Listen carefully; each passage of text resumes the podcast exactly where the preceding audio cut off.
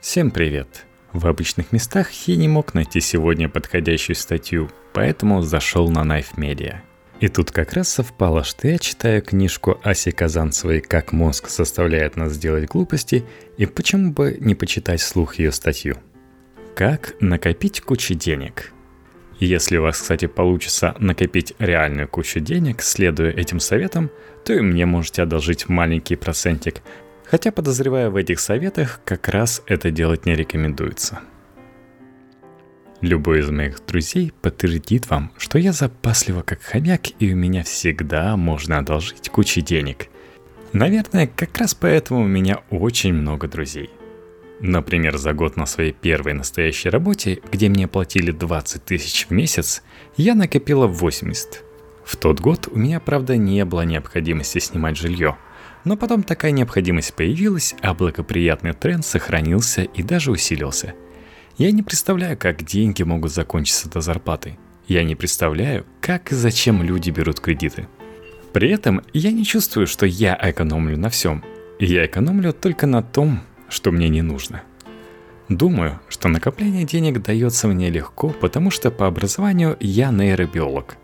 Я довольно много читал о том, как работает мозг. И постепенно у меня сформировались наполовину научные, наполовину интуитивные представления о том, как с ним общаться и как с ним договариваться. В принципе, когнитивные науки интенсивно изучают именно экономическое поведение людей – и об этом написано много всего прекрасного.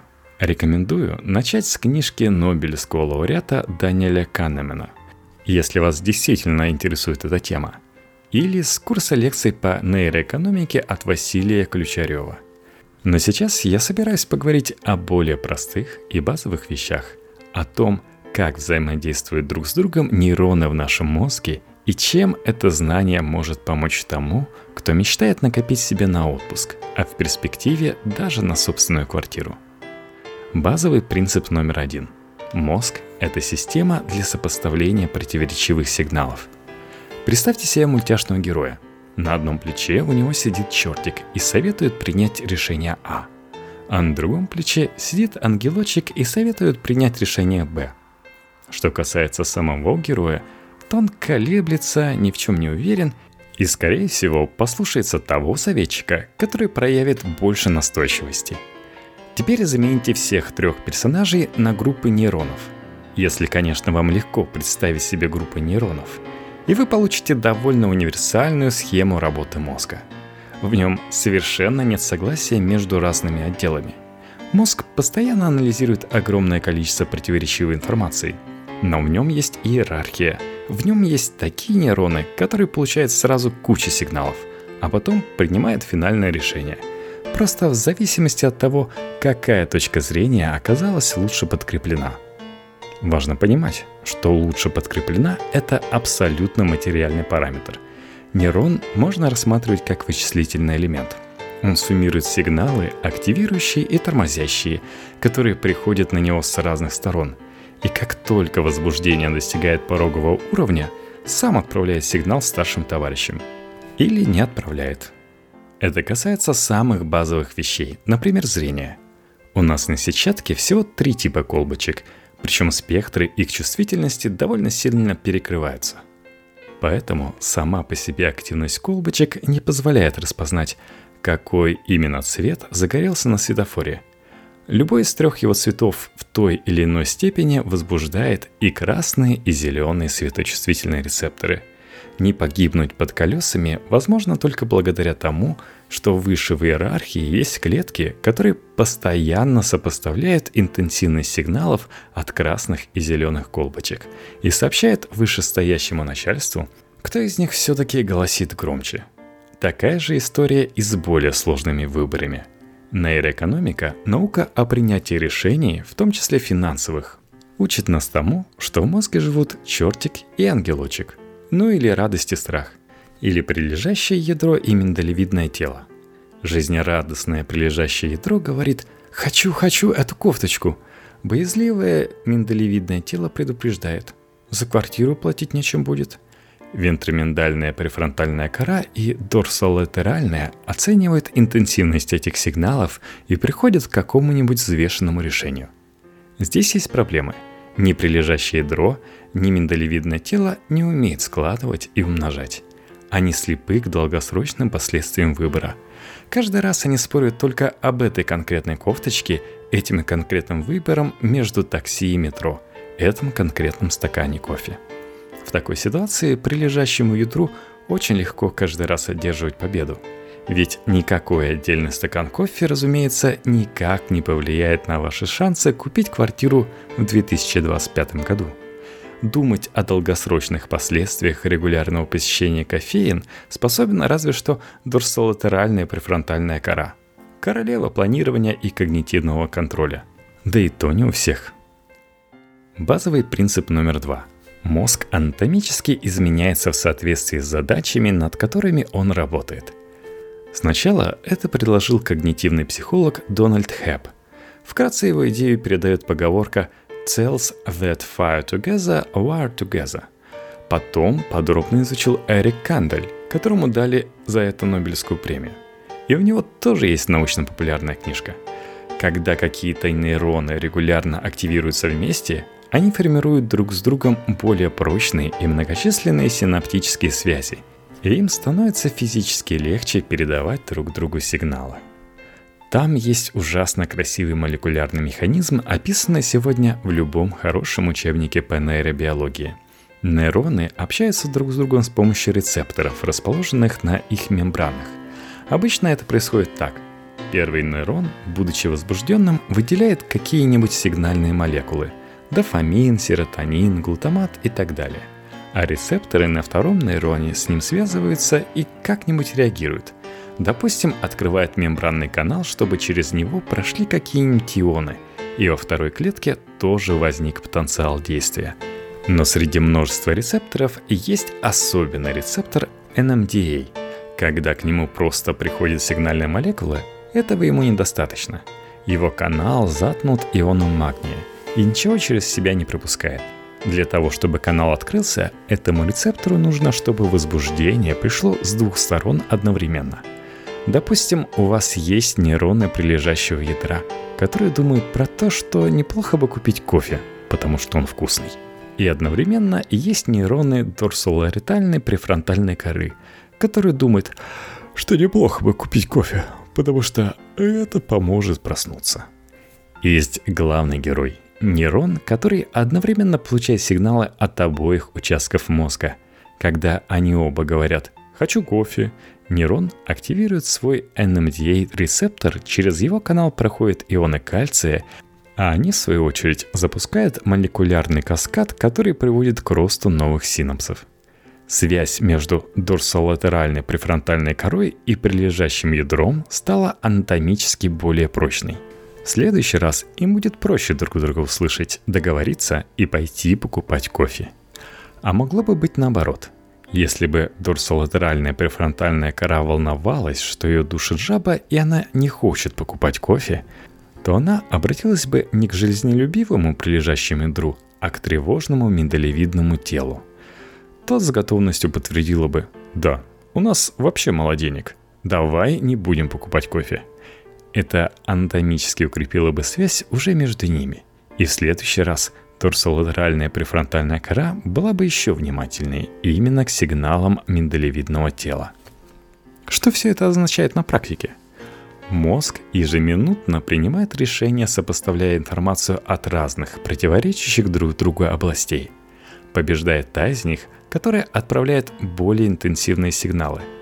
При этом мозг регулярно изменяется анатомически, те нейроны, которые часто активируются вместе, образуют более прочные связи. Им становится легче услышать друг друга.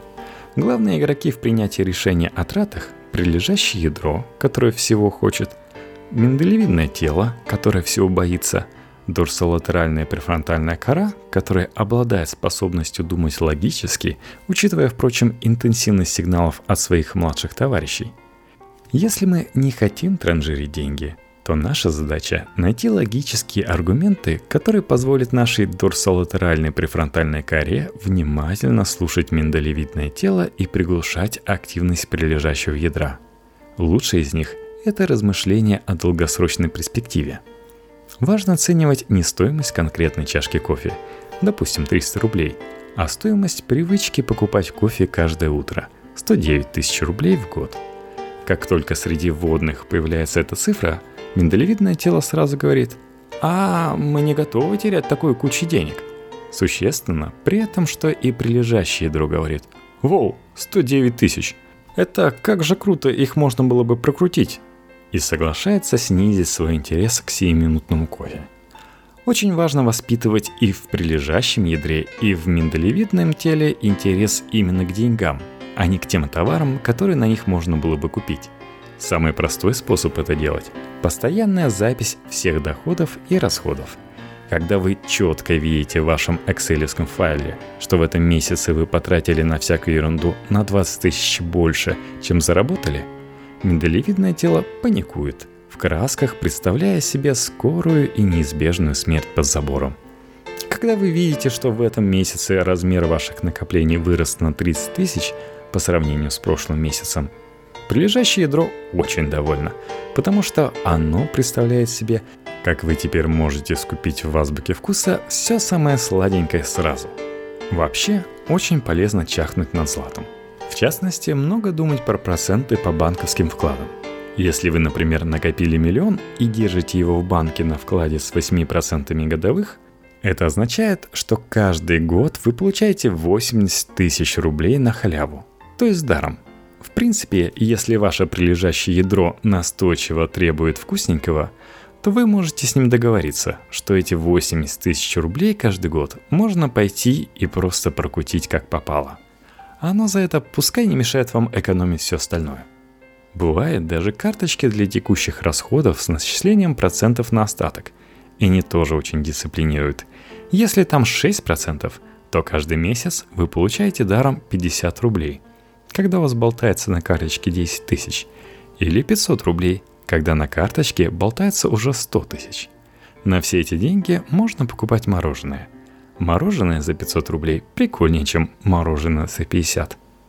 Принимая решение о любой покупке, полезно сопоставлять то количество удовольствия и пользы, которое вы от нее получите, с тем количеством удовольствия и пользы, которое принесла бы вам соответствующая сумма на счете в банке – я, например, несмотря на маниакальную запись расходов, понятия не имею, сколько стоят мои противозачаточные таблетки. Я не запоминаю эту информацию как неважную, потому что если бы они стоили в 10 раз дороже, я все равно бы покупала их без колебаний. Мое миндалевидное тело считает, что это очень важно. С другой стороны, я только что выбирала, покупать ли мне очки или линзы. В принципе, линзы приятнее, но они обошлись бы мне 30 тысяч рублей в год – на очки максимум в 5000 рублей в год, судя по частоте их замены. Я решила, что дополнительные 25 тысяч рублей в год на банковском вкладе радуют меня сильнее, чем линзы. Можно вообще ввести поправочный коэффициент, покупать только те товары и услуги, которые вы были бы согласны купить и в том случае, если бы они стоили в два раза дороже. Значит, они действительно нужны. Шпаргалка для будущего скупердяя – Помогайте миндалевидному телу испугаться потенциальных затрат. Рассматривайте не стоимость разового кофе, маникюра, такси, а ту сумму, в которой эта привычка обойдется вам в течение ближайшего года. Поощряйте любовь прилежащую ядра к деньгам как таковым. Внимательно учитывайте все расходы и доходы, и особенно потенциальные или упущенные банковские проценты – Помните, что мозг здорово обучается, изменяясь при этом на анатомическом уровне. Чем чаще вы ведете себя рационально, тем проще вам будет чисто физически и дальше вести себя рационально. И наоборот. Учитывайте склонность дорсолатеральной префронтальной коры принимать решения методом сравнения альтернатив. Перед любой покупкой на минуту останавливайтесь и сравнивайте ее с другими возможными вариантами использования тех же самых денег – если она считает, что этот вариант самый лучший, ну, значит так и есть. Разумеется, вышеизложенная схема очень упрощенная и довольно спекулятивная. все перечисленные области мозга на самом деле чуть менее разумные и одушевленные, чем в моем описании. В настоящем мозге все сложно. В настоящем экономическом поведении тоже. Чтобы в этом по-настоящему разобраться, лучше всего вообще все бросить и пойти в магистратуру по когнитивным наукам в высшей школе экономики. Домашнее задание – Посчитайте, во сколько упущенных денег вам обойдутся два года интенсивной учебы и сколько дополнительных денег они потом позволят заработать или сэкономить. Но все же мне кажется, что это удобная модель, позволяющая более осознанно и с меньшими страданиями контролировать собственные эмоциональные порывы и постоянно увеличивать количество денег в банке.